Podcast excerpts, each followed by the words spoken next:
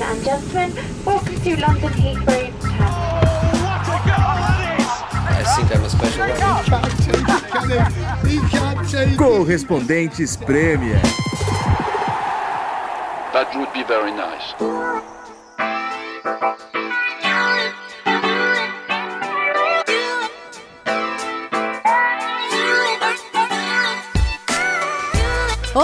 Sejam todos muito bem-vindos a Candental. Nós estamos no nosso escritório, o pub de sempre.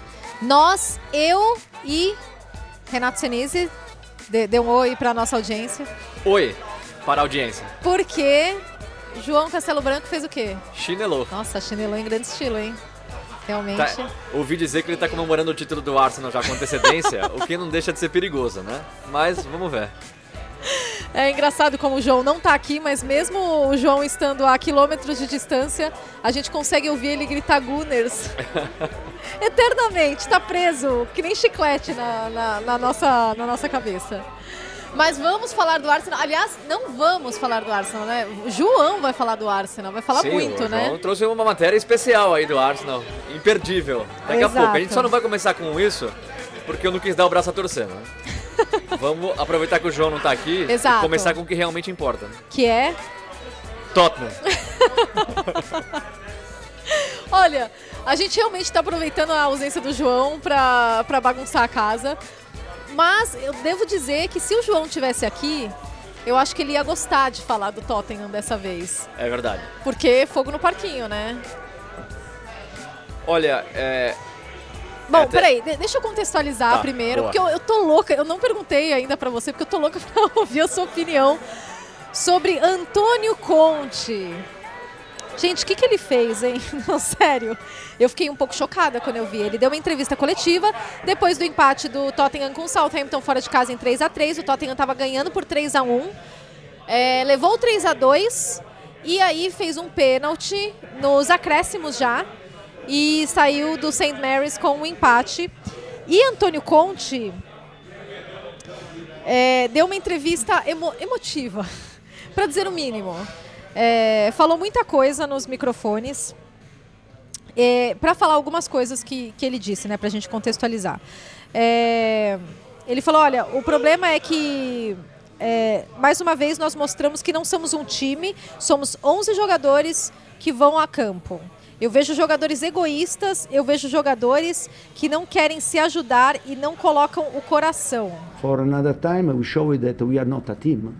We are 11 players that go into the pitch, and uh, I see selfish players. I see players that uh, don't want to, to help each other, don't put the heart. O clube, daí eu, eu, tô, eu tô lendo trechos, tá? Porque realmente foi uma entrevista de 10 minutos em que ele foi pouco questionado e, e falou muita coisa, né? É, o clube tem a responsabilidade pelo mercado de transferências, todo treinador é, que ficou por aqui teve responsabilidade, mas e os jogadores? Os jogadores, onde estão os jogadores? Na minha experiência, se você quer ser competitivo, você tem que, você querer, você tem que querer brigar e você tem que melhorar nesse aspecto. The club has the responsibility for the transfer market. Uh, every coach that stay here has the responsibility, and the players. The players. Where are the players? About my experience, I, I, I can tell you that if you want to be competitive, if you want to fight, you have to improve under this aspect. E aí, é, um repórter perguntou pro Conte: olha, mas de repente a sua situação de contrato, porque o contrato dele termina nessa temporada, sua situação de contrato pode não estar ajudando muitos jogadores, porque existe essa indefinição se você vai ficar ou não. É, ele ficou maluco.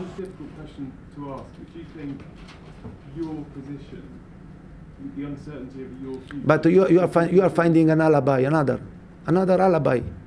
You try to find alibi, or an excuse for, for, for the players. Okay, continue, continue to do this. Aí ele falou: você está encontrando álibis, outro álibi. É, você quer tentar encontrar desculpa para os jogadores. Porque. E daí. Bom, achei isso pesadíssimo. Porque eles estão acostumados aqui, eles estão acostumados com isso. É, porque perguntaram, por que, que você acha que isso acontece com o Tottenham, né? É, eles não jogam por algo importante. Eles não querem jogar sob pressão, eles não querem jogar sob estresse. é, é fácil desse jeito. Why, Antonio? Why do you think it is like this? Why? Bah, I don't know, because they are used here. They are used here. Don't play for, uh, for, uh, for something important. Yeah. And, uh, they don't play, uh, they don't want to play under pressure. They don't want to play under stress. Ah, yeah, it's easy in this way. A história do Tottenham é assim: 20 anos que o dono está aqui e nunca ganharam nada. E, mas por quê?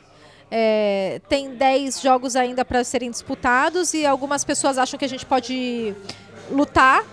Mas lutar pelo quê? Com esse espírito, com essa atitude, com esse comprometimento? Pelo quê?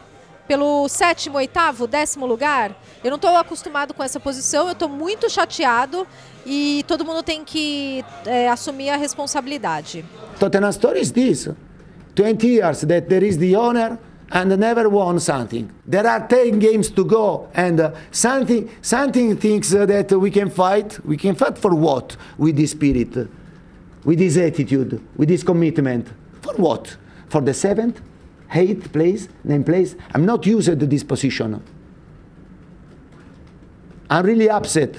And everybody has to take the responsibility, not only the club, not only the, the, the, the, the, the, the manager, the staff. Bom, eu, eu tenho muitas observações, mas eu queria ouvir você primeiro, porque. De verdade, eu fiquei bem impressionada. Todo mundo ficou impressionado, né? Não é novidade o Conte atirar contra o time, contra o clube, contra a diretoria, mas dessa forma e nesse momento decisivo da temporada, né? O Tottenham está lutando é, com unhas e dentes por uma vaga na Champions League que a gente sabe o impacto que tem em um clube de futebol você disputar a Champions League. Eu vou começar com as partes que eu concordo com ele. Quando ele fala da diretoria do Tottenham, ele fala que é um clube que não tem a mentalidade vencedora, que a, a, a, cu- a- a culpa das contratações é da, também é da diretoria, isso eu concordo plenamente. É, o Tottenham é um clube que não tem como objetivo final ser campeão, é um clube que tem como objetivo final dar lucro, e isso é muito irritante. E quando você olha, olha a janela, as janelas de transferências recentes, é, Ndombele, Lo Celso, Bergwijn, é, Doherty, a quantidade de jogadores que não deu certo, assim, assustadora, assustadora. Então não dá pra você não culpar a diretoria. Olha. Só que, Ah, só não. que eu vou falar, Ah, o Conte não pode falar isso em público. O Conte não tá querendo o bem do clube falando isso em público. Ele tá querendo tirar a responsabilidade dele. Ele tá querendo culpar o mundo pelo insucesso dele no Tottenham, que é um insucesso. A gente falou desde o começo. O, To- o Conte, quando vem para um clube, é só título que interessa, tanto para ele quanto para o clube. Vende-se a alma para conquistar um título. E o título não vai vir.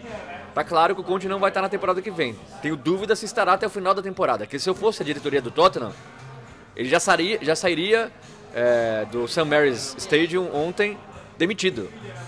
Você não pode, vou, desculpa usar essa expressão, mas foi o que ele fez. Ele jogou a merda no ventilador para todos os lados. Isso é nada profissional. Nada profissional. Essa parte da diretoria e da mentalidade do clube é a única coisa que eu concordo. Mas nunca, nunca vou admitir que um, clu- que um treinador fale isso em público de um clube que ele ainda dirige. Ó, pra falar da, da parte da diretoria, primeiro, antes da gente entrar na parte que ele fala dos jogadores, que eu achei a mais pesada. É, eu entendo, e eu entendo que o que eu vi aqui também é, é que o- os torcedores que concordaram com o Conte, com o que ele fez, são os torcedores que estão irritados com a gestão do Tottenham, com Daniel Levy, com os donos, com a forma como o clube foi conduzida. Mas fazendo um,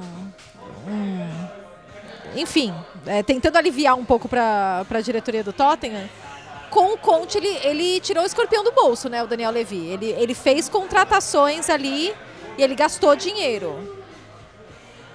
É, outros treinadores sofreram mais com, com janela de transferência, principalmente o Pochettino, né? O Pochettino foi o que mais sofreu, porque ele já gastou um pouco com o Mourinho e com o Conte ele também gastou.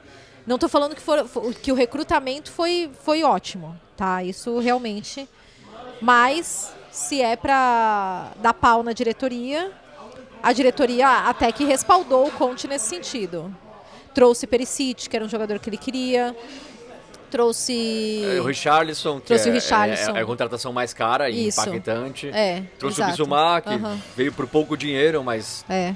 achou-se que era uma boa contratação. Uhum. Agora, o Conte também não dá muita chance para jogadores, né? Quando ele pega no pé de jogador, ele não dá muita chance. É o caso do Bissouma. O Bissouma teve pouquíssimas chances na temporada. Então, É. quem sabe com outro treinador É, era, era, era, onde eu, era onde eu queria chegar em relação aos jogadores, mas, mas fa- fala da Não, parte dos em, em jogadores. relação aos jogadores, é, eu, eu- eu acho que eu nunca vi um absurdo maior que um tec- técnico fez em relação aos jogadores. Você chamar os jogadores de ego- egoístas, jogam por si, não estão preocupados em vencer. Você vai falar isso num time que tem o Harry Kane? Foi a primeira coisa que eu pensei. Eu falei, gente, o capitão do time, o, o, o- a principal, o principal jogador do time é o Harry Kane. Como ele pode falar isso? Não, é, é- é um absurdo, é um absurdo. Você vai falar isso do, do Som, que por mais que não esteja fazendo uma temporada boa, o Som não é egoísta. O Som, o som não é preguiçoso. É, são os caras que estão loucos pra vencer alguma coisa há anos no Tottenham. E se o Som tá jogando mal, a culpa é, também é do Conte, não é do Som. Isso tá nítido pra todo mundo. Esse é um dos principais argumentos que eu ouvi contra as coisas que o Conte falou foi, ok, o Conte está reclamando de tudo isso, mas quantos jogadores ele melhorou nesse período? Sinceramente, Nenhum. nenhum. Nenhum jogador ficou melhor sob o comando do Conte. Nenhum jogador melhorou com ele. E se ele reclama tanto do- dos jogadores, por que, que ele fica repetindo sempre a mesma escalação com o mesmo esquema tático? O time não tem variação. Se o problema são os jogadores, dá a chance para outros jogadores. Traz moleque da base. É, trouxe as contratações que você, que você pediu, trouxe alguma- algumas das contratações que com certeza ele foi lá e solicitou para a diretoria. E agora ele vai lá. E, e assim, eu acho gravíssimo, gravíssimo, ele falar que, ah, não, esses jogadores, é, eles querem isso. Eles querem jogar desse jeito. Não sem, querem sem- jogar sob pressão. não querem jogar sob pressão. Que atleta de alto rendimento que joga na Premier League, que es- escolhe jogar na Premier League e que é titular do Tottenham, não quer, não quer jogar sob pressão? Nossa, mas é um absurdo você falar isso para um grupo de jogadores. Se eu sou jogador do Conte, meu Deus do céu, eu não sei como que eu ia fazer na reapresentação, porque eu não queria olhar para a cara dele. Como ele fala isso? É um absurdo, é um absurdo, é um absurdo. É, é- é das coletivas mais absurdas, se não for a mais absurda, eu não sei. Tem o Mourinho, a clássica coletiva dele pelo United, aquela vez que ele acabou com, com o time dele, acabou com. Quem, quem que foi que ele falou que tava gordo? Que não... Luke Shaw. Luke Shaw, enfim. Mas aí foi mais em cima de um jogador, foi um bullying ali no, no Luke Shaw.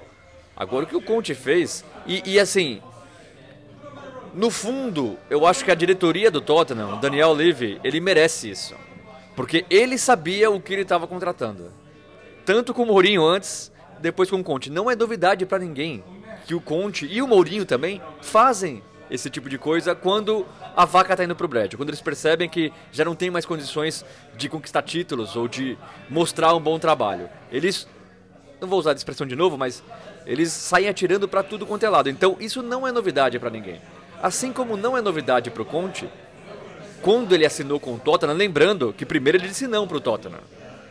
Naquela janela de verão ele disse não para o Tottenham, o Tottenham acabou trazendo o Nuno, aí três meses depois o Nuno é mandado embora e aí o Conte aceita vir para o Tottenham. O Conte não sabe como é que é a filosofia do Tottenham, que não vai sair contratando todo mundo que ele pede, que não, não, não ia ser em duas janelas de transferência que o Tottenham ia chegar no nível de, de jogadores do Manchester City, ou do Liverpool, ou até do United. Então, os dois, tanto o Tottenham sabia o que contratou, quanto o Conte sabia o clube que foi contratado. Então, o que está acontecendo agora, é claro que é mais pesado do que se imaginava, mas no fundo, todo mundo sabia que o desfecho ia ser esse. É- é- Era o desfecho mais óbvio para essa passagem do, do, do Conte no Tottenham. Todo mundo sabia, todo mundo previa que isso podia acontecer. Olha, é, eu fico meio horrorizada, porque você tem um, um- um bom treinador como Conte, que virou uma. O cara é uma bomba relógio. Você está contratando uma bomba relógio, você só não sabe quando e de que forma ele vai explodir. É, a gente sempre fica imaginando que ele vai explodir com a diretoria, né? Como já aconteceu. E ele mesmo fala que ele, ele tem isso muito ruim nele, né? Que ele não consegue se relacionar bem com as diretorias, que ele tem essa dificuldade de, de trânsito, né? Mas, assim, a forma como, a forma como ele agiu é ruim pra ele, porque agora, é, ok, por um lado ele, ele olha essa situação e fala, ok, eu preciso me desvincular desse trabalho ruim que é o Tottenham, porque obviamente eu vou ficar sem contrato no final da temporada, eu preciso de um novo clube, então eu preciso sair daqui como o não principal responsável por esse por essa temporada ruim do Tottenham. É, só que agora os clubes que vão contratar o Conte vão pensar o quê? Pô, vou trazer esse cara pra quê? Pra ele queimar, pra ele queimar os jogadores, pra ele brigar com a diretoria. Eu, eu, eu fico impressionada como que ele pode fazer um negócio desse e achar que ok, sabe? Que ok ele chegar metralhando assim numa entrevista coletiva. Depois de empar faltando 10 rodadas. E o time isso isso é lutando- revoltante. Lutando por vaga na Champions O League. time tá lutando por vaga na Champions. Ele termina, ele vai, ele afunda o time dessa forma. Se o time jogar, vai ser, a gente vai jogar apesar dele. Não- Acabou. Então, por isso que eu falo, talvez mais absurda que a coletiva do, do Conte, pra mim, é se ele não for mandado embora nessa semana. Como, é o que você falou, como que um time vai entrar em campo com um técnico que falou o que ele falou dos jogadores do Tottenham? E aí você pode pensar, pô, mas ele não citou nomes, ninguém sabe pra quem que ele tava falando. Pior ainda, se é pra citar nomes, se é pra fazer o que ele fez, cite nomes, porque especula-se que, por exemplo, foi uma reação ao que o Richardson fez com ele, que o Richardson foi egoísta ao dar a declaração, falando que não tinha chance de jogar, mas depois ele colocou o Richardson de titular no jogo seguinte. E o Richardson de novo foi titular e acabou se machucando. Mais uma notícia ruim pro Tottenham. Sim, é, exatamente. O Richarlison ficou em campo 5 minutos. Então, então não faz sentido. O, o, que, o que ele fez só tem uma explicação. Ele sabe que os jogadores não aguentam mais ele, e tá muito claro pra todo mundo, e ele falou aqui, eu, eu não vou sair por baixo. Eu vou sair atirando pra todo lado, porque é fácil atirar, né? Porque realmente o Tottenham não ganha títulos. Realmente é um, é um clube que não vence há muitos anos. Então é fácil sair falando é, da filosofia do clube, que é um time que não vence, que ele não tá acostumado a isso. Mas, Conte, pelo amor de Deus, cara, assim, é uma das coisas mais feias, mais antiprofissionais que eu já vi um treinador fazer, é assim, desde que eu acompanho e trabalho com futebol. É, é inadmissível o que o Conte fez, inadmissível. E você perguntou o que será do Conte? Eu duvido que ele arrume um, um trabalho agora num clube na Premier League. A não ser um clube desesperado. Agora, time de ponta, mas não digo que nunca mais, mas uh, pode colocar anos, porque ele já estava marcado aqui, por mais que ele tenha conquistado o título da, da Premier League com o Chelsea, feito um excelente trabalho na primeira temporada, ficou muito, muito pesada a imagem dele aqui, pela forma como Ficou ele saiu. mesmo, é, ficou. ficou. E agora o que ele fez no Tottenham é 10 vezes pior. É verdade. Então, não dá pro Conte mais. Não tem clima pra ele na Inglaterra. E na Itália, claro que ele vai arrumar emprego também na Itália, mas ele também saiu atirando da, na- da Inter. Também saiu falando que, pô, o clube vendeu o Lukaku, não, não é a filosofia de. de- não- o clube não pode entregar tudo o que eu preciso. Também saiu. Assim como já tinha saído da Juventus antes. Então não dá, não dá pra você, no, no futebol atual, profissional do jeito que é, não dá pra você admitir posturas como essa. Não dá pra você admitir. Então, não sei o que o Conte queria, não sei, mas olha, repito, é das coisas mais absurdas que eu já vi um treinador fazer. Agora, supondo aqui que os dois sejam possibilidades reais, tá? Que os dois estudariam a chance, a uma proposta do Tottenham. Com dois treinadores como eles no, no mercado, dentro dessas circunstâncias, quem você preferiria? O Pochettino ou o Tuchel? São perfis diferentes, né? São perfis diferentes. Eu sou sempre contra, por mais que não pareça, mas eu sou sempre contra um clube rodar, rodar, rodar e voltar para a mesma coisa que aconteceu. O Pochettino seria uma volta a um clube que deu certo, anos que de é, anos né, de, de, de bom trabalho, mas também não teve título, né? E, e eu sou sempre contra isso. Você acaba sendo refém de um treinador ou de um Do jogador. Roy Hodgson. É, eu sou sempre contra isso. Mas eu ao mesmo tempo eu não acho que o Tuchel é o perfil do, do, do Tottenham. Eu preferia uma terceira opção, não sei qual. Eu sinceramente preferi uma terceira Falam opção. de. É que falam, a, falam pro Tottenham, mas falam pro Chelsea também, né? Luiz Henrique. Também não gosto. Não? Eu acho que o Tottenham tinha que Mas pegar... meu Deus, você vai Não, contratar não. quem? Eu, eu acho que o Tottenham tinha que pegar um, jogador, um treinador como fez com o Pochettino. Um cara que estava no Southampton mostrando um bom trabalho, ninguém nem falava muito dele. E aí você acredita num trabalho por um tempo. Porque tudo que o Pochettino fez já foi jogado fora. Convenhamos, nesses três anos sem Pochettino, com Mourinho, com Conte, tudo, já tá tudo. Vai ter que começar do zero, de novo. Com, os mesmos, com alguns dos mesmos jogadores, mas é um trabalho que vai ter que ser iniciado do zero. Não, não- dá pra você falar, não, vai ter que vir um treinador pra conquistar títulos. Não dá.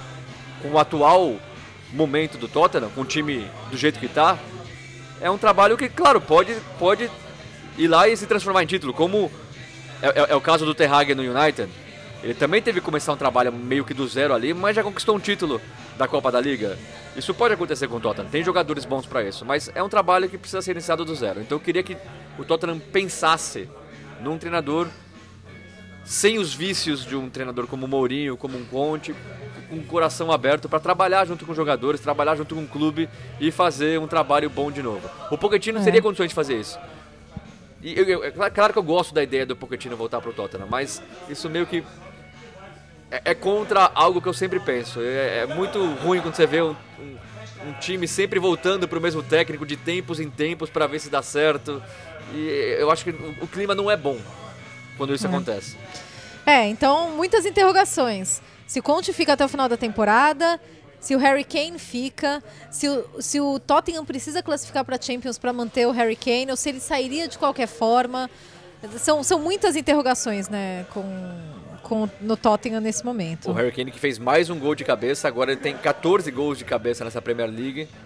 Não, 9 gols de cabeça na Premier League, igualando o recorde do Duncan Ferguson, Ah, do Everton. legal. 9 gols de Premier League em uma única temporada. Claro, o Harry Kane tem tudo pra quebrar mais esse recorde, né? É uma sequência aí de recordes.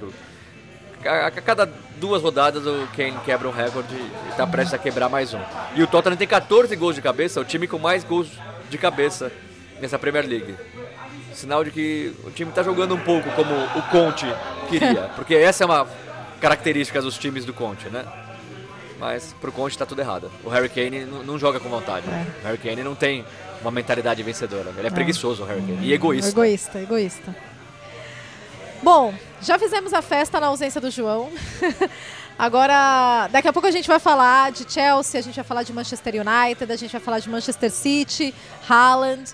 Mas agora a gente vai dar espaço para João Castelo Branco e principalmente para o líder da Premier League, que conquistou mais uma grandíssima vitória em cima do Crystal Palace, jogando bem demais Roubado. com Saka brilhando. Então, vamos lá, João. Chega aí, vai. Oi, Senise. Oi, Nathalie. Desculpa o desfalque do podcast essa semana, mas estou tirando minha folguinha, né? É, só que tem essa contribuição, sim, aqui do Emirates. Cheguei é, com o nosso gravador, então, para trazer um pouco do clima também para a galera que escuta o podcast, trazer algumas músicas assim e escutar um pouco do ambiente aqui no Emirates nesse jogo no domingo, né? O Arsenal chegou depois de ter sido eliminado para o Sporting na Europa League durante a semana. É, precisava dar uma resposta, né? Sofreu a contusão do Tomiasso, do Saliba, é, entrou o Holding na zaga no lugar do Saliba. Preocupava um pouco essa é, porra, não é a mesma coisa. O Saliba tem jogado muito bem com o Gabriel ali, o Holding não passa a mesma confiança, mas no fim deu tudo certo, né? O Crystal Palace também não chegou numa fase muito boa, não vencia há 11 jogos na Premier League, 12 jogos no total. Tinha demitido o técnico Patrick Vieira, claro, lenda do Arsenal, né? Tava o Paddy McCarthy, que veio do sub-18, sub-21 do, do clube, já foi, já foi jogador também do Palace. Teve dois dias para preparar a equipe e, e, enfim, o Arsenal tava, foi muito melhor, dominou em casa, né? O, o jogo. É, a torcida do Palace fez o possível no início ali, trazendo sinalizadores, fazendo um, um show legal, mas depois acabou murchando com o Arsenal marcando gols e tal. Mas foi legal ver assim o apoio também da torcida do Arsenal para o Vieira, que né, tinha acabado de ser demitido e tal, e, e foi a música mais cantada, né, dando esse, essa homenagem para ele é, mandado embora do Crystal Palace, mas ainda muito querido, sempre uma lenda lá no Arsenal. E vocês que acompanham o podcast sabem que é uma das minhas músicas preferidas, né? Já cantei muito também quando foi Torreira, Vieira, agora vamos escutar o sobe somzinho aqui pro Vieira no Emirates.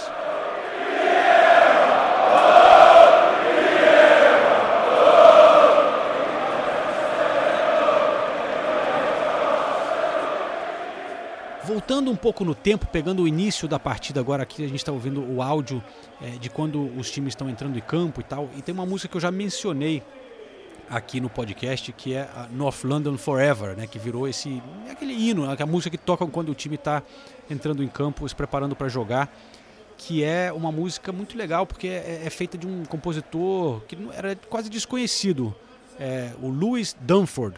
A música chama The Angel e tem aquela o coro ali que é North London Forever que toca no estádio e, e ele canta uma música sobre a região ali de Highbury e tal. E quem acompanhou o documentário no, na série é, sobre o Arsenal, né, que teve sobre a temporada passada, viu que foi uma coisa muito orgânica também, né? A, a, torcida acaba pedindo essa música, fazendo um barulho nas redes sociais e tal. Isso chega ao clube e o Arteta tem uma hora que ele apresenta para os jogadores, né? É, ele fala que a gente estava procurando uma música e a gente é, passou por essa daqui. Quero ver o que, que vocês acham. E se vocês aprovarem, a gente vai tocar, experimentar antes do jogo e tal. E experimentaram no final da temporada passada.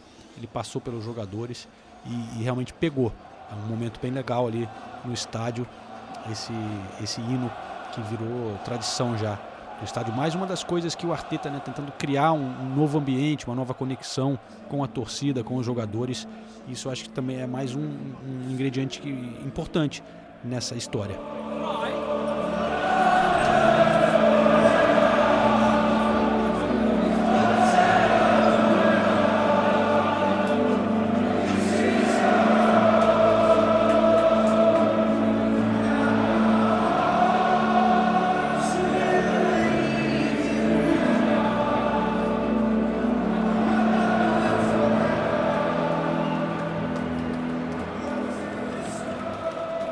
Jogo não precisa falar muito, né, cara? Mais um show do Arsenal, realmente. É, tá, é, assim, é, é, muito legal ver que torcedores de outros times da Premier League mandam recados, não só para mim, mas durante a transmissão, o Paulo Andrade também lendo recado falando: pô, eu sou torcedor do Liverpool, mas tá muito legal de ver esse Arsenal jogar.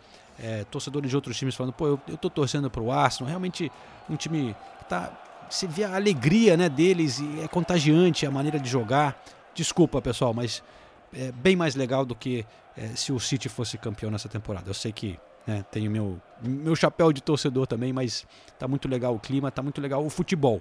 Golaço do Martinelli, artilheiro do time com 13 gols, 6 gols em 6 jogos seguidos. Voando o Martinelli, foi muito, pegou muito bem essa bola, recebeu e bateu cruzado, abrindo o placar, um gol importante, né, o primeiro gol da partida para tirar aqueles nervos. E depois Saka foi sensacional. Saka fazendo dois gols uma assistência, é, voltando a jogar muito bem o Saka, que teve apagado um ou dois jogos, né? Odegaard também é, não estava tão participativo nesse jogo, mas alguns lances assim, você vê o, a habilidade dele é impressionante, os, os toques na bola, os, os, passes, muito legal de ver. Trossard deu uma assistência para o Chaka marcar o, outro gol do Arsenal. É, e foi assim um, uma vitória no fim muito fácil, né? Teve um momento de pressão ali quando Palace fez um gol, ficou 3 a 1 teve algumas chances de fazer 3 a 2 mas logo o Arsenal marcou o quarto. E aí o Arteta acabou podendo também rodar até um pouco o elenco, entrou o Jorginho, já tinha entrado o Gabriel Jesus e o Tierney, né? Esses dois tiveram mais ou menos meia hora de jogo. No finalzinho entrou o Jorginho, o Smith Rowe e depois o zagueiro polonês, o Kiwor. Saiu o Gabriel, é, pela primeira vez substituído em um jogo da Premier League, tem jogado todos os jogos, Gabriel Magalhães.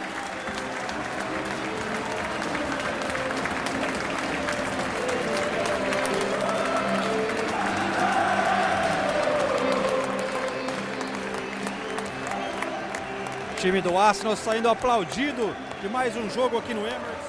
Uma bela vitória com a música para o Saka e Emil Smith Rowe, duas crias da casa.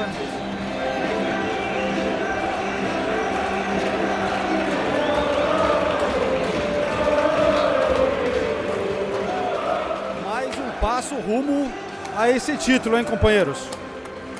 Atuação encantadora do Arsenal aqui no Emirates. Eu estou baixando agora aqui para a zona de entrevistas. Vamos entrar aqui pela essa sala, saindo do barulho lá da arquibancada, entrando aqui na área onde os jogadores vêm para fazer as entrevistas pós-jogo. Vamos ver com quem que a gente consegue falar por aqui, entrando no túnel de jogadores. Obrigado, Gabriel. Parabéns, cara. Mais uma vitória. É... Dez jogos faltam agora. Como que vocês estão encarando essa, essa reta final, Gabriel? É, primeiro, parabéns a toda a equipa, né? Pela vitória de hoje. Acho que sempre é muito importante. É, agora a gente tem a, a parada, né? Descansar bem. Né? Alguns jogadores vão para a seleção, né? Outros podem descansar. E foco total, com certeza. É, cada jogo uma final. Então agora é descansar bem porque ainda são 10 jogos. E você vê uma sequência é, impressionante. Você foi substituído, substituído hoje pela primeira vez na Premier League. Não, nunca desfalca o time. Tá, tá se sentindo bem nessa temporada, cara? Tô, tô me sentindo bem. Eu acho que é, tô trabalhando muito, né? É, é um grupo merecedor, né? Cada um, cada um ali sabe, sabe o que tem que fazer e a gente tenta, né? Sempre tá, tá o melhor melhor possível para entrar, em, entrar, entrar em campo. Né? Fico feliz em, em ter participado de todos os jogos. É, como eu falei, agora nós temos um tempinho para descansar né? e, e voltar ainda mais forte. Para fechar, a importância da volta do Gabriel Jesus, que entrou hoje mais uma vez. Como é que ele está? Bom ter ele de volta por aí? Com certeza, é um jogador muito importante para nós. Né? Um menino que se dedicou muito né? depois que, que se lesionou. E com certeza estamos muito, muito felizes em tê-lo de volta e com certeza vai nos ajudar muito. Gabriel Magalhães então falou com a gente ali no Flash Interview depois do jogo, acho que pela décima vez nessa temporada. Agradecemos o Gabriel, sempre muito simpático, é, mas o Arsenal adora levar o Gabriel Magalhães para falar com a gente, quando na verdade eu tinha pedido o Gabriel Jesus, que voltou de lesão, né? ainda não, não falamos com ele desde que ele voltou ao time. Então, enfim, agora estou chegando aqui na zona mista para ver se eu consigo falar com o Gabriel. Mas aqui a zona mista do Arsenal é uma bagunça. É, eles fazem. Em tese, teria que ser obrigatório os jogadores passarem por onde ficam os jornalistas esperando, mas eles fazem de, uma maneira que o jogador pode sair direto para uma salinha onde fica a família e tal, e os jogadores praticamente não, não passam, não tem esse contato que devia ser obrigatório com, com os jornalistas, então você às vezes não tem oportunidade, ou tem que, você vê lá de longe, tem que ficar gritando pelos jogadores. Enfim, é, as frustrações é, do trabalho, às vezes em alguns clubes aqui, o Arsenal sendo um deles. Mas é, aqui do meu lado está uma jornalista torcedora, Gunnar, faz parte do The Athletic, né, que quem conhece sabe muito bem que é um, um, um site que acompanha muito de perto, tem setoristas de clubes, ela é setorista do Arsenal, participa também do podcast sobre o Arsenal Handbrakes Off. Amy Lawrence, que foi antes jornalista, escrevia para o The Guardian. E vou trocar uma ideia com ela então sobre o clima aqui, que ela que viveu já muitos anos de Arsenal, para ela falar com a gente como é que está sendo a experiência deste Arsenal aqui nesta temporada que promete ser histórica. É, Amy, you've followed Arsenal for a long time. We follow your work on, on the Athletic. How is this season compared to, to the good times that you've seen um, throughout the, the Wenger era and, and even before that, maybe? Yeah, I'm I'm very lucky. I've seen Arsenal win titles over several decades, uh, and you get a feeling sometimes, and it's that it's the the soft things that you can't explain. Um, there's some there's felt like something in the air this season that is very different to how it's been for for extremely long time. The connection between the the fans, the manager, the players, the whole club is unified, and it's been a long time. It's been a really long time, and I just think there's a kind of enthusiasm and a being able to hope and being able to dream and for it to be based on something real. Ela diz que ela tem sorte realmente, né? Que ela viu muitos títulos durante o tempo de várias décadas, até antes da época do Wenger. E ela diz que tem um sentimento às vezes de que alguma coisa sutil, assim, que às vezes você nem consegue explicar, e ela sente isso no ar nesta temporada. Realmente muito diferente é, especialmente a conexão entre os torcedores, o técnico, o clube, uma união que ela não sente faz muito tempo. Ela acha que tem um entusiasmo é, que está possibilitando todos de sonhar, mas com esse sonho baseado em algo real. Parece ser diferente. Você sente que as coisas estão bem e você tem uma não é uma esperança cega. Feels very different to kind of, you know, when you're a fan and you just have blind hope. This is not blind hope. This is hope based on seeing something with a lot of clarity. É uma esperança baseada em algo que você vê com muita clareza, que essa equipe tem um propósito, tem um estilo, tem uma união, joga como uma unidade, um, um desejo, uma fome. E todos esses ingredientes é, surgiram num tempo muito rápido. Isso impressiona ela, né? Eu perguntei sobre o ambiente no estádio que, e na região também, que a gente não vê há muito tempo.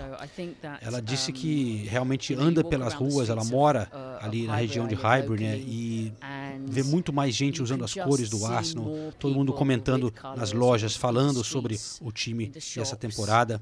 E também mencionou que nunca viu tanta concorrência para conseguir ingressos. Parece que todo mundo que ela conhece, ou já conheceu uma vez na vida, vizinhos da avó de não sei quem, é, quer ver se tem uma chance de conseguir um ingresso. Ela disse que realmente é o grande show, é o show mais quente da cidade, né? The hottest show in town. Ela disse é um jogo do Arsenal nesse momento e que na história de todo o Emirates, é, desde que se mudaram para lá em 2006, é, nunca teve nada igual. Lembra um pouco o ambiente aconchegante ali das arquibancadas apertadas do Highbury. It's the closest connection to that feeling that has ever existed in this stadium. É o mais próximo que o Arsenal já chegou do que existia naquele estádio numa era de sucesso.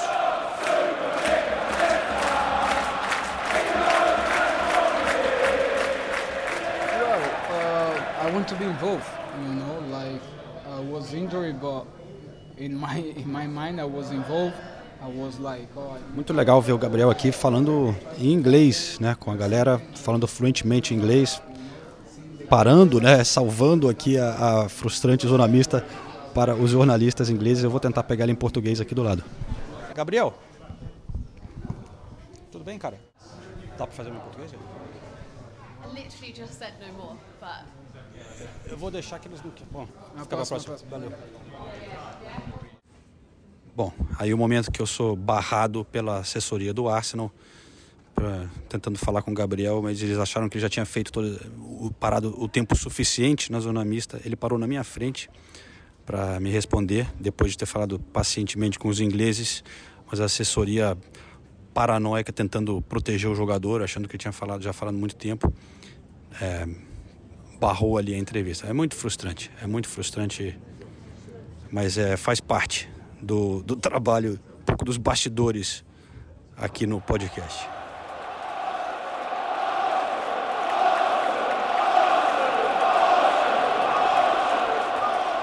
Quem não está frustrado são os torcedores, né, galera? Torcedores do Arsenal fazendo as festas, a festa nos pubs aqui em volta, saindo do estádio comemorando. Realmente, agora a sensação é de uma reta final.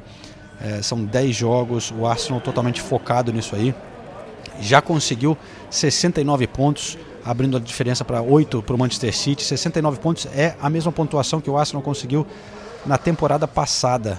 Né? Isso ainda tem 10 jogos para o fim. Mostra o quanto esse time evoluiu, o quanto esse time está bem nessa temporada. E, enfim, eu vou devolver para Nathalie e o Senise, que estão no pub, e eu espero que vocês aí no pub, Nathalie, Senise, é, estejam lendo os tweets de Renato Senise que mais uma vez estão me alegrando por aqui. Bom, então vamos lá para esse hit que é o Twitter de Renato Senise, né? Se o João queria tanto tanto dar, tanto dar voz para você, Renato. O que, que, você escreveu de tão especial aí esse fim de semana? Eu não sei, sei eu não, não tô lembrado para falar a verdade. Não, eu vou ler, eu vou ler aqui. É... Bayern de Munique, Manchester City. Chaka. Ah, eu vou, vou, vou ler esse aqui do Arsenal então, tá? Chaka é o jogador do Arsenal. Chaka é jogador do Arsenal Não, há não, mas, sete não, anos. mas eu acho que é Não? outro. Eu, É? eu- eu acho que é um. Que foi depois do jogo do. Foi. foi meu último tweet, acho. Ah, tá, aqui. Verdade é, time por time, nessa temporada, o Arsenal é melhor que o Manchester City. Joga mais bonito. Eu tô tentando dar a interpretação que o João daria. Joga mais bonito, é mais consistente, tem mais vontade, luta por cada bola, é mais intenso, encanta. Nossa senhora, hein? Esperança do City é o Haaland. E possível pipocada, entre aspas, dos Gunners, que parece que não vai acontecer. E assina embaixo. Muito bem escrito esse tweet aí. Quem, quem que foi que escreveu? No momento que toca Forever Young, em homenagem ao João também, né? Esse, esse jovem torcedor do Arsenal e, jornalista consagrado da ESPN. Nossa. Antes tava tocando o Ahá. O que, que você queria falar do Ahá? Não, eu queria fazer, tava tocando a rádio, falei, pô, banda norueguesa, queria até fazer o link com o Odegaard. Ah, mas, enfim, é mas passou, passou, Passou, Então eu fiz o link de Forever Young com, com o João o Castelo João Branco. Castelo Branco, o nosso jovenzinho do Correspondentes Premier. Mas eu tenho o, o, o- um mini quiz aqui, não é nem um Ah, quiz. tá, eu só boa. quero ver se você adivinha. Tá, vamos lá. O Saka chegou a 10 gols e 10 assistências na Premier League, né? Ultrapassou o double digit, né? Que eles falam é, aqui. Os, é 12 gols, não, 10 É, não. gols e 12 assistências. É, na, na temporada ele tá com 13 gols e 12 assistências em todas as competições. Aham. Mas ele é o primeiro jogador do Arsenal A ultrapassar os a double digits. os- ultrapassar É. os double digits na Premier League, Sim. ou seja, no mínimo 10 assistências é, e 10 gols desde 2016 e 2017. Quem foi o jogador que conseguiu passar o double digit em 2016 e 2017? Era um jogador do Arsenal ou era um jogador Do da Ar- não, Premier League? Era um jogador Do, do, Arsenal. Ele é o primeiro desde 16 e 2016 17. 17 do Arsenal a conseguir. Ok, Alexis Sanches. Muito bem. Muito bem. Aê. E tem outra. O Trossard chegou a 6 assistências em 10 jogos de Premier League. Um número Tá. impressionante, realmente, né? É, realmente. Ainda mais se você considerar que ele chegou no meio da temporada. Então não treinou, não fez pré-temporada, enfim. Ele também chega igual à marca de um outro estreante do Arsenal, que estreou na temporada 2013 e 2014. Ixi. 6 gols, 6 assistências em 10 jogos de Premier League. Quem é esse rapaz? Estreou na temporada 2013 e 2014 14. e ele teve os mesmos números a essa altura do Trossard. Seis assistências em 10 jogos de Premier League. 13, 14. Dá uma dica, eu não tenho a menor ideia. Era o grande companheiro do Alexis Sanchez no Arsenal. Ozil? É? Exatamente. Uhul! Ah, não, Voando, mas- hein? É, não, não, não, mas a dica que você deu foi boa, foi boa. Ozil, nossa. Faz tempo, hein?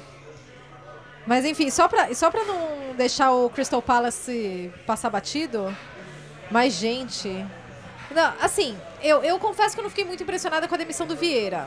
Apesar de todas as manifestações de carinho da torcida do Arsenal pro Vieira, como o João destacou na matéria. Só deixa eu me corrigir aqui. Eu falei Sim. seis assistências em 10 jogos. Na verdade, são seis assistências em 9 jogos, né? Tá, boa. É, primeiro a ironia de você de- demitir o Patrick Vieira no St. Patrick's Day, né? Não passou batido aqui na Inglaterra. E agora, o Crystal Palace, você tava falando de voltar atrás. O Crystal Palace considerar o Roy Hodgson para pro cargo, você tá de brincadeira comigo, né? Quando eu vi a manchete, eu não acreditei. Falei, ah, mas não é possível, gente. Porque você constrói todo um trabalho na contramão daquilo que o Roy Hodgson desenvolveu por muito tempo, que é esse futebol mais conservador, mais defensivo, lance- né? Aí chega o Vieira, tentar algo mais arrojado, explorar jogadores mais, mais jovens, fazer um, um estilo mais atraente, um futebol mais rápido. E aí, não, não. A gente vai demitir o Patrick Vieira e não só isso, a gente vai colocar o Roy Hodgson. Eu entendo a demissão do Patrick Vieira, porque eu acho que o, o Palace realmente deu uma estagnada. A gente até falou um pouco sobre isso no episódio passado. Mas, Roy Hodgson, é, com perdão do. Perdão para todo respeito que eu tenho à carreira do Ao Roy professor Hodgson, Roy. ao professor Roy, fofinho. O, o Crystal Palace tem agora 13 jogos sem vitória no ano de 2023, né? É o único clube que ainda não venceu nenhuma vez. É um negócio absurdo, realmente. Eu também entendo. Fico triste Uhum. com a demissão do Patrick Vieira, porque mesmo nessa fase ruim, ele nunca abandonou o estilo de jogo dele. Sim. Nunca virou um time que se fecha lá e, e corre atrás de 1 a 0 uma bolinha parada. Mas, infelizmente, no futebol, ainda mais para times menores como o Crystal Palace, que o principal objetivo acaba realmente sendo fugir da, do rebaixamento, Sim. É, isso acaba não, não tendo vinda longa. Eu acho que o Palace pensa no Royal Hodgson justamente para salvar o clube do rebaixamento e aí no ano que vem começa com outro treinador. Também não gosto da ideia, nunca vou concordar com isso. Mas é, é a mentalidade de vários clubes medianos ou menores aqui da Inglaterra, né? Então, É, falando, você falou de salvar da zona de rebaixamento. Então, a situação é a seguinte: quatro pontos separam o 12 colocado Crystal Palace do Lanterna Southampton. Crystal Palace tem 27 pontos e o Southampton tem 23. É, Então, a, a briga contra o rebaixamento continua impressionante. não, né? é impressionante até porque são vários clubes que a gente já dava como mortos e ressuscitam. O Southampton é um caso. O Bournemouth perdeu, né? Mas, mas também é outro caso, que conseguiu é, vitórias importantes e resultados importantes recentemente. O Nottingham Forest que a gente falava, ah, já fugiu. Agora caiu de novo. O Leeds que a gente falava, putz, é meu favorito a cair. Conseguiu uma vitória assim inacreditável, Né? 4 a 2 fora de Aham. casa contra o Wolves. É? O, o Leeds já pulou para 14 Então, não, não dá, não dá para prever. Eu continuo achando que Southampton e Bournemouth vão cair. E são os dois times na- na- na, É, eu também acho. nas duas últimas colocações. Se arriscaria um Agora, terceiro? o West Ham tá assim, pedindo, pelo amor de Deus, para ser rebaixado West também. Ham, é, exatamente. Então eu- eu- eu- é difícil Aliás, arriscar. fala- falando em treinador, é, eu, eu tô impressionada que o David Moyes ainda tá lá. É, eu também. Sinceramente. E eu não fico torcendo pra treinador cair, pelo amor de Deus. Mas com a campanha que o West Ham tá fazendo, nessa, com o time que eles têm, meu Deus. Não, E, não e, é, já que a gente falou rapidinho do, do Nottingham Forest e do Wolves, até mandar um abraço pro Renato Almeida, grande companheiro, grande amigo. E ele falou uma coisa que é verdade. É impressionante como três jogadores de muito destaque no Brasil estão tendo tanta dificuldade para se firmar em clubes que estão mal na temporada, mas mesmo assim eles não conseguem se firmar. O Scarpa não é nem relacionado, o Danilo é reserva, quando é relacionado, isso no Nottingham Forest. E o João Gomes voltou a ser titular é, no Overhampton e também não fez uma partida muito boa. O Overhampton perdeu em casa. Enquanto isso, o cara que saiu do Brasil meio que achincalhado pela falha na final da Libertadores, o Andreas Pereira, faz uma enorme temporada no Fulham e está sendo cogitado no Chelsea. Sim. E tá. em outros clubes grandes da Europa. Então, é, se você falasse seis meses atrás, esses quatro jogadores sairão do Brasil e vão para Inglaterra, quem vai dar certo? Talvez o último na lista fosse o Andrés Pereira. É. E ele é o que deu certo por enquanto. Enquanto isso, o, o João Gomes, o Scarpa e o Danilo realmente não conseguem se firmar em dois times que lutam contra o rebaixamento. Nossa, aliás, falando em Andrés Pereira e Fulham, o- se eu sou torcedora do Fulham nesse domingo, eu ia ficar indignada, revoltada. Meu Deus do céu, o que aconteceu em Old Trafford? Eles estavam jogando muito melhor que o Manchester United. Eu estava acompanhando o jogo e vendo o Fulham em Wembley. A torcida já cantando, We're going to Wembley. E aí tudo implode, o time implode numa sequência de fatos dentro de um minuto. É, começa com o pênalti do William, que é, é justificável. É, o William foi lá tentar, tentar tirar a bola, acabou batendo no braço. Não era um pênalti escandaloso, até acho que de repente. Não sei, é, é que a- estamos na era do VAR, né? Mas não era um. De repente ele teria passado. Ele poderia até passar batido em algum momento se não tivesse o VAR. Não é que o braço dele estava estendido, ou ele estava com o braço encolhido junto ao corpo, mas realmente foi braço. E, ok, entendemos isso, entendemos a, a expulsão também por conta disso. Agora, primeiro, Marco Silva. Adoro Marco Silva como treinador. Acho ele um excelente treinador. E, de verdade, quando a gente conversa com os brasileiros do, do Fulham, todos eles falam muitíssimo bem do Marco Silva. Falam o quanto o Marco Silva foi responsável. O William falou: Marco Silva foi muito responsável por eu vir pra cá. Porque você senta pra conversar com o cara e, e ele, ele, ele desenvolve jogadores. Ele desenvolveu esse time do Fulham. Esse time do Fulham virou um time e ele a gente fala do, do Conte não, não conseguir explorar as individualidades dos atletas dele, o Marco Silva é o contrário, né? O Marco Silva tá lançando o jogador aí pra, pra times grandes da Premier League e caçar. Eu, eu, eu- o Fulham vai ter que suar a camisa pra segurar jogadores como André Pere, o Andreas Pereira e o Palhinha. Na, na próxima janela de transferências, porque são grandes destaques. O William, que ninguém dava mais nada, tá fazendo uma excelente temporada no, no Fulham também. Enfim, é um bom time e, e- e superando expectativas, mas ele é muito estourado na beira do campo. A gente já comentou isso aqui. Ele é muito esquentado e não interessa o que ele disse pro árbitro quando o árbitro foi lá é, na, na tela, né? Na- no, no retorno de vídeo, né? Ver, é, ver o lance. Ele não pode abordar o árbitro enquanto ele tá ali. Ele não pode. Aí ele fala: ah, eu quero ver o que o árbitro vai colocar na súmula do, do, do que eu falei pra ele, porque ele não pode ter escutado. É, mas ele não pode abordar o árbitro ali. A gente sabe disso, todo mundo sabe disso. E aí o Mitrovic, num momento em que aqui na Inglaterra fala-se tanto de abuso contra os árbitros, árbitros sendo ameaçados em, em divisões menores. Aí o Mitrovic fala, você encosta a mão no árbitro em tom afrontoso, né? Foi pra cima do árbitro. Não digo que foi pra cima pra bater no árbitro, mas assim, ele, ele foi pra afrontar o árbitro mesmo. Foi muito. foi- Quando eu vi aquilo, eu coloquei, assim, eu, eu até tapei o olho e falei, não acredito que ele fez isso. Porque foi, foi muito. Foi muito amador. Foi amador do, do Mitrovic. E aí um time que tava com um caminho muito bem encaminhado. Enfim. É... Perdão pela redundância. Caminho muito bem encaminhado é ótimo. É... Tava com as coisas muito bem encaminhadas rumo ao Wembley. Implodiu. United empatou e virou. E vai pra Wembley, semifinal da, da Copa da Inglaterra. Foi um absurdo o que aconteceu, né? E, e- e depois da partida, o Marco Silva foi, foi entrevistado. é, e o repórter foi perguntado: Ah, você acha que os seus jogadores estão tão decepcionados? Ele falou que não, e daí ele ainda tenta justificar: ah, não, porque o árbitro, o Chris Kavanagh, é, ah, ele deixou de marcar é, outros dois pênaltis é, em cima do, do Mitrovic. I got the red card before the decision came, um, and if I got the red card because I was out of my area, and that is the, the reason for the referee to give me ca- red card, I have to accept it because I didn't say anything that for sure make me him to give me the, the, the red card. Even he didn't listen what I said to him. Cara, e assim, é, a gente fala muito dessa coisa da, da paixão, e é claro que isso se transfere pro Fulham. O Fulham joga dessa maneira também mais intensa, muito pelo, pelo Marco Silva. Mas você precisa, você precisa colocar um limite ali. O que aconteceu, tudo o que aconteceu ali não, não podia ter acontecido.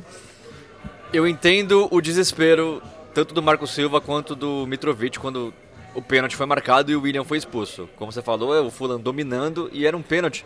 O, o- o pênalti tem que ser dado e o Li- o William tem que Sim. ser expulso. É, E eu não acho que o William, não acho que o William quis fazer o pênalti. Ele Não. a- a- é, é Não uma jogada muito rápida. Ele tá lá pra tentar evitar a bola bateu na mão, só que é a regra. Eu- você pode não gostar da regra, mas ele tem que ser expulso.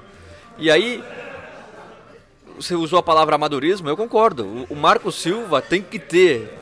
Isso faz parte de ser um bom técnico também. Tem que ter a consciência e falar, ó. A gente tomou o pênalti, estamos com um expulso, dá pra segurar o empate se sair o gol no pênalti. Tentar conquistar vaga nos pênaltis. Agora, a partir do momento que o Marco Silva é expulso e o, Mitro, o Mitrovic nem se fala. O Mitrovic foi é, praticamente uma agressão que ele fez com o árbitro. Quero ver o gancho que ele vai Então pegar ele vai agora. tomar um gancho. Nossa. Então, um jogador profissional, eu, eu sei que é difícil, mas você tem que, você tem que ter os nervos, você tem que manter ali Pô, o o Mitrovic é um controle. cara experiente, É. né? E, aí- aí- aí- os dois acabaram jogando a classificação do Fulham de, de vez no lixo, né? Já ia ficar difícil com um a menos e depois do pênalti. E imagina quão grande seria pro Fulham ir pra semifinal em Wembley. E o Fulham com chance sim de ser campeão, porque foram caindo quase todos os grandes, né? E o Manchester United seria mais um que cairia. Enfim, é, é triste, assim, pro torcedor do Fulham, mas eu não acho que dá pra culpar a arbitragem, não dá pra reclamar da arbitragem. Você pode reclamar primeiro de má sorte com o pênalti, que pra mim foi má sorte. De novo, não acho que o William quis fazer o pênalti. E depois, culpa total do Marco Silva e do Mitrovic. É, o Marco Silva, ele, ele falou, ah, eu não vi, I didn't see it in a so, so bad way. Tipo, eu não achei tão, tão ruim. É, ele empurra o árbitro e o Mitro tem que controlar as emoções dele. Eu, eu vi a imagem e eu vou falar com ele. Mas, mas eu espero que as pessoas que vão decidir o que fazer com isso tenham é, fairness, né? Sejam justos é, com esse tem- mostrem a justiça que, que, que ele merece. Uh, it's a for him to control to control the emotions of the game. Of course, he pushed the, referee in that moment.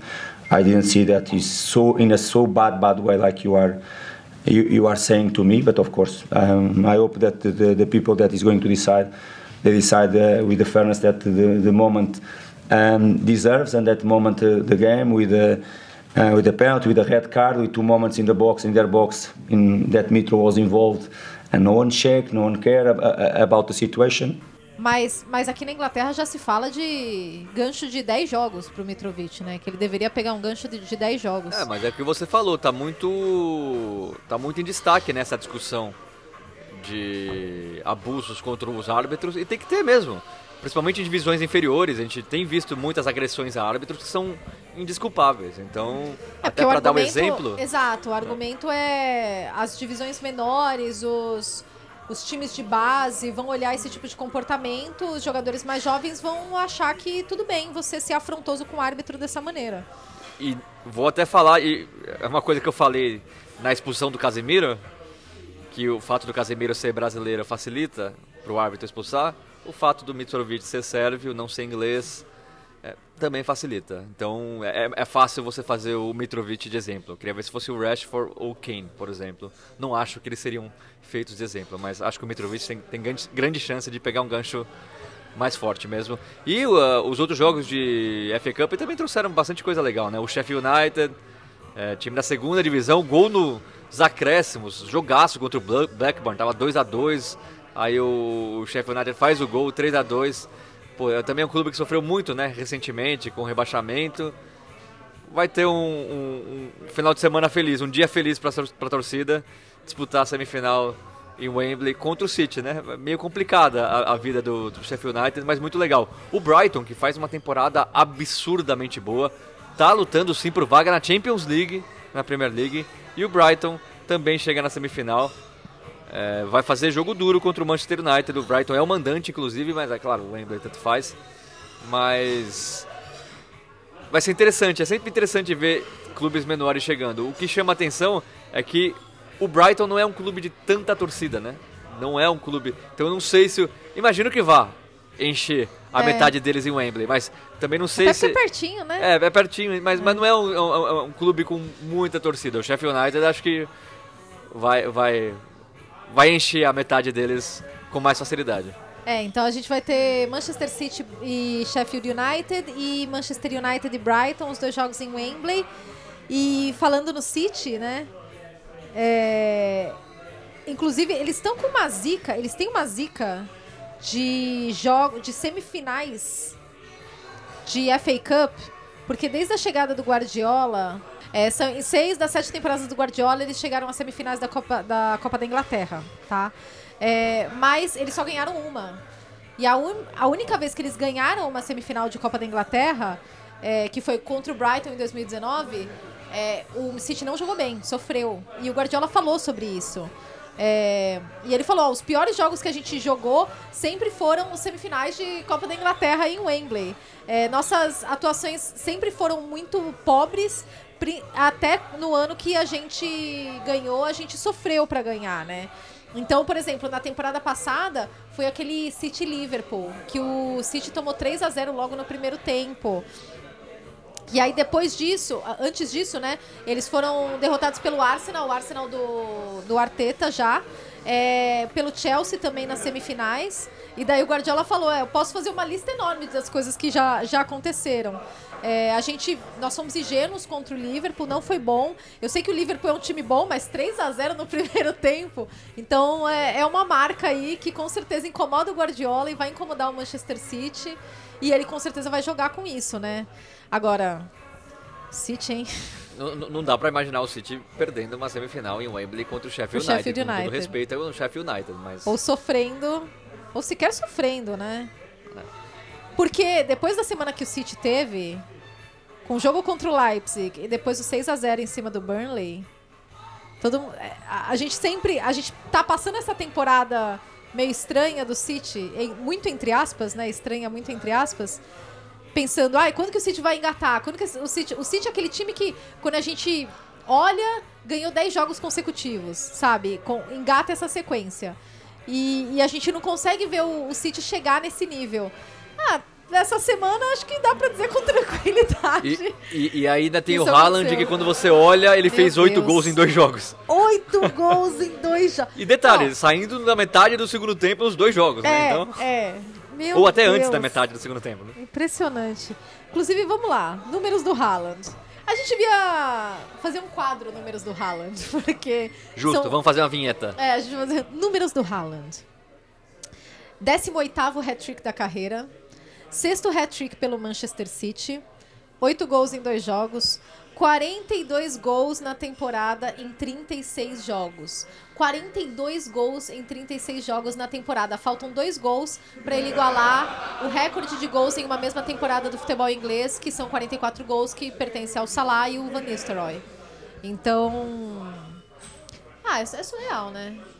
E a- além de tudo, assim, ele faz tudo parecer tão fácil que às vezes até- a gente até menospreza, assim, fala, não, esse gol era só fazer. É. Ah, não, esse gol ele deu sorte, mas ele tá sempre no lugar certo. Seja pra pegar rebote, ou seja na arrancada dele, por que que fica fácil? Por que, que ele no, no gol, no segundo gol dele, ele tá na cara do gol, só dá o tapinha por cima do goleiro? Ou é o primeiro gol? Já não. Acho que é o primeiro gol. Eu não lembro mais. eu Enfim, vi tanto por- gol do Haaland Porque a arrancada dele é tão, é, é tão fora de série, é tão fora do comum, que ele chega na frente sempre, de todos os defensores. Todos os defensores. É, então, uma coisa que eu reparei, né? É, os, os dois gols do Haaland, os dois primeiros, foram explorando as corridas dele. Era um problema que o City vinha tendo, que as corridas dele não estavam sendo aproveitadas. E agora que eles estão conseguindo ajustar esse tempo entre o passe e a corrida, né? Os espaços que ele vai atacar. Aí é isso aí, esse, essa- esse balde de gol. É impressionante, é ina- inacreditável. Realmente, os números são, são surreais. E, e legal, ele fez. E, e é o Burnley, tá? Ah, mas é um time de Championship. Pô, o Burnley tá sobrando na Championship, ele tá 13 pontos na, na liderança. Eles estão fazendo uma excelente temporada. E aí eles estão destruídos no Etihad Stadium. E o que me impressiona, outra coisa que me impressiona sobre, sobre o Haaland, entre muitas outras coisas, eu tava no jogo contra o Leipzig, né, na Champions League no, no Etihad. Pô, o cara vai lá, faz cinco gols no jogo, no jogo de oitavas de final de Champions League. Um jogo que valia a vaga contra um bom time. O Leipzig é um bom time. Eles dificultaram muito a vida do City no 1 a 1. Antes do jogo, muitas questões sobre as pessoas cogitando a possibilidade do Manchester City ser eliminado. Da, da- já cair nas oitavas de final da Champions League. E o cara vai lá e faz cinco gols. E daí chega no final de semana, ele faz mais. Assim, é. é- onde isso vai parar? O que, é, é inacreditável. O que a gente tá vivendo com ele é inacreditável. E eu confesso que eu tô bem, bem, bem ansioso pra esse confronto entre Bayern de Munique e Manchester Nossa. City. Esse vai ser bom de assistir. Vai ser bom demais mesmo, realmente. Enfim, mas outra coisa que eu queria falar do Manchester City, pra gente não falar só de Haaland, eu queria falar do Julián Alvarez. Porque ele volta da Copa do Mundo depois de um excelente Mundial, foi um dos grandes jogadores da, da Argentina campeã. É um cara jovem também. Volta tendo oportunidades, mas não tendo uma sequência, porque é o Manchester City, é o rodízio que todo mundo sabe que o Guardiola faz, então não é demérito nenhum do Julián Alvarez, inclusive ele ganhou um contrato novo essa semana, o City vê ele como um jogador importante para o futuro do clube, mas eu gosto de ver como ele se adapta porque quando ele chegou, todo mundo falou: ah, o Julian quase não vai jogar porque o Haaland sempre vai jogar. Aí a gente passou a ver o Julian jogando ao lado do Haaland muitas e muitas vezes. E agora a gente vê o Julian jogando por trás do Haaland. E quando o Haaland sai, o Julian volta a ocupar essa posição mais de centroavante. E ele mostra essa versatilidade dentro do mesmo jogo. Então, você vê como é um, é um cara inteligente, o Pep sempre fala isso dele, né? Que ele é um, um jogador que aprende muito rápido e gosta de ouvir, gosta de escutar. Então, é, acho que a gente tem que destacar essa, essa versatilidade do Julian, que ele tem que ter mesmo, porque o Haaland tá jogando, tá, tá engolindo a bola, você tem que saber se ajustar às circunstâncias. né? Eu, eu acho que inteligência me parece ser uma boa palavra para falar do Julian É. Alvarez. Ele tem inteligência até para perceber que, por mais que ele fosse, ele seria titular em diversos clubes da Premier League, ele tá num time que tem o Haaland, então não tem o que fazer. Ou você se adapta a uma outra função, ou você vai jogar pouco. E a gente não vê ele reclamando, ele infeliz, nada disso. Ele entende isso e dentro de campo ele é realmente muito inteligente. E é jovem ainda, tem muito, muito para crescer, muito para evoluir. E a parceria com o Haaland está dando certo, né? É. Eles estão se entendendo bem. Bom, pra... e pra gente encerrar essa passada na, na rodada da Premier League, o Chelsea teve um empate um tanto quanto frustrante contra o Everton em Stamford Bridge. Tanto fru- quanto frustrante porque eu assisti o jogo e e o Chelsea pressionou muito no primeiro tempo, criou muitas oportunidades. O João Félix jogando muito bem, o Enzo Fernandes muito bem. No primeiro tempo, o Chelsea teve tre- 10 finalizações, mas só 3 no alvo, né? O Chelsea está com esse problema. Eles criam oportunidades e eles não conseguem tirar proveito dessas oportunidades que eles criam e acabam pagando um pouco por isso, né? É, por exemplo, é, o, o gol, né? Eles fazem um, eh, tem um lançamento longo, lindo do Enzo Fernandes pro Tewell e daí o Tewell rola pro João Félix, que foi só o segundo gol dele pelo, pelo Chelsea na Premier League. E eu fiquei até impressionado com esse número, porque eu tinha uma impressão, o, o João Félix ele tem participado tanto do jogo do Chelsea e ele tem colocado tanta bola na trave. Até o gol, a bola bate na trave antes de entrar. Eu falei, nossa, foi só um segundo, né? Eu não sabia. Mas enfim, é... primeiro que você já consegue entender algumas coisas. Você primeiro consegue entender o- a importância do Enzo Fernandes nesse Chelsea como que eles chamam de playmaker, né? É o, o jogador que participa da, da elaboração das jogadas. E o Enzo Fernandes já é importante nesse sentido. Você vê os dois laterais voltando a se destacar, o Ben e o Rhys James. O Rhys James, bom, os dois tiveram problemas de lesão, né? Mas eles sempre foram jogadores muito importantes e sempre foram excelentes jogadores, né? Então você consegue começar a entender coisas desse Chelsea. O João Félix jogando muito bem, sendo um- um cara super importante. Fiquei morrendo de dó do gol do Pulisic que foi anulado. Porque foi um lindo toque do, do João Félix, que era quem estava impedido, né? E um chutaço do Pulisic, daí o, o gol foi anulado, realmente foi, foi muita dó. Mas aí depois do 1x0, o Chelsea acabou permitindo mais para o Everton e, e sofreu novamente um gol de bola parada, né? É, o Chelsea tendo esse problema das, dos- das set pieces, né? Então, moral da história para mim desse jogo, desse empate com o Everton, o Chelsea ele mostra melhoras, ele mostra mais cara. A gente consegue é, identificar melhor o que é o Chelsea hoje, a- os pontos de evolução, a cara do time, a intenção do Graham Potter, como que ele quer que o time jogue, como que o time joga em muitos momentos, mas ele ainda não voltou a ser um time de top 4. Justamente por, por coisas como essa, porque toma um empate do Everton, porque leva gol de bola parada de novo. E o retrospecto do Chelsea nesse sentido não é bom, porque desperdiça, cria muitas oportunidades, mas desperdiça muitas oportunidades também. Então essas coisas fazem com que o Chelsea ainda não jogue no nível dos times do top 4 da, da Premier League. Eu, eu, eu acho que tem mais ponto positivo do que negativo também nessa, Sim. nesse empate. É, é claro que tem torcedor fanático do Chelsea e que vai falar, pô, não dá pra aguentar mais o, o Graham Potter, não é possível empatar em casa com o time que tá lutando contra o rebaixamento. Mas eu acho que o Chelsea, é o que você falou, tem uma cara de time já. E a ideia do Graham Potter, pra mim, vai ficando cada vez mais clara. E a escalação dele, é, para mim, é muito próximo do que eu escalaria mesmo pro time do Chelsea. Chama atenção algumas coisas, né? Primeiro, ele dá chance pro Pulisic. Sim. Chama atenção que o Mudrik mais uma vez nem entrou no jogo, né?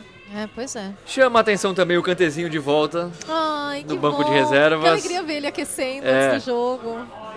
E- então, até as lesões vão sendo saradas, curadas, e o Graham Potter vai tendo mais chance, mais opções, tanto no banco quanto no time titular. É claro que é decepcionante um, um empate contra o Everton, Mas assim, se a gente for ver. De novo, acho que o Kepa não é um goleiro seguro. Não há. Não, Ah, mas ele faz uma boa temporada. mas pra mim o, o, o gol que o, que o Chelsea toma, no, o, o gol de empate é uma bola defensável. Eu acho uma bola defensável. Então é, é, é uma bola que o goleiro em grande fase, um ótimo goleiro, não tomaria.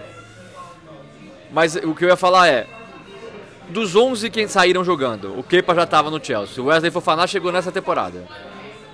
O Koulibaly chegou nessa temporada. O Badiachile chegou nessa temporada, e no meio da temporada ainda, né? É, e, e o esquema dos três zagueiros vai se firmando. Vai né? se firmando Ele- ele também. Vai se firmando. O Enzo Fernandes chegou no meio da temporada. O João Félix chegou no meio da temporada. Só aí já são cinco jogadores. Então, assim, é, não dá pra cobrar do Graham Potter que esse time esteja jogando em alto nível o tempo todo. É um time que está se conhecendo agora e não tem tempo sequer pra treinar. Então, eu vou meio contra a maré. Eu acho que o Graham Potter tem que ter chance realmente, tem que ter mais tempo pra mostrar trabalho. A pressão caiu um pouquinho, né? Depois de três vitórias seguidas em várias competições, se classificou para a semifinal da Champions. Então ele já não está tão pressionado como estava antes. Mas ainda existe muita crítica, muito questionamento ao trabalho dele. Eu acho que não dá para você avaliar o trabalho de um treinador com essa temporada maluca que o Chelsea está vivendo. E chamar a atenção também da parte do Everton, né? Sim. O o gol do do Ellis Sims Sim. que é outra história. Eu falei ah, o, o episódio passado do Trossard, que é uma história muito legal. O Sims nem se fala, né? Ele é, é um jogador que é do Everton, rodou aí, foi emprestado para vários clubes. Inclusive, ele passou pelas categorias de base do Manchester City. Estava emprestado para o Sunderland. Depois de passar por outros clubes, sempre em empréstimo do, é, do Everton. Aí o Everton chamou ele de volta nessa janela porque o Calvert-Lewin só se machuca. O Malpai chegou e não deu conta do recado, então precisava de uma outra opção. Aí o Sims chega, entra no finalzinho do jogo, empata o jogo, faz o primeiro gol dele é, numa partida de Premier League e é um gol que pode mudar também o rumo da temporada do Everton. Aí um ponto para um time que está lutando contra o rebaixamento é importante, não é o que vai salvar, mas é importante e dá um ânimo, né? Se você conseguiu um empate fora de casa com o Chelsea, com um menino de 22 anos fazendo gol de empate. Então é mais uma história legal aí. Se o Everton não cair, esse gol também pode ser lembrado no final da temporada. Não falaria melhor. é isso. Ah, mais alguma observação? Mais alguma. Não, só torcendo para que o João Chinelinho Castelo Branco volte na, na, na semana que vem, né? Com quem o Arsenal joga na semana que vem? Não, semana que vem vai ser É data FIFA, data é data FIFA. FIFA. É data Aliás, FIFA. acabou, a gente passou meu batido.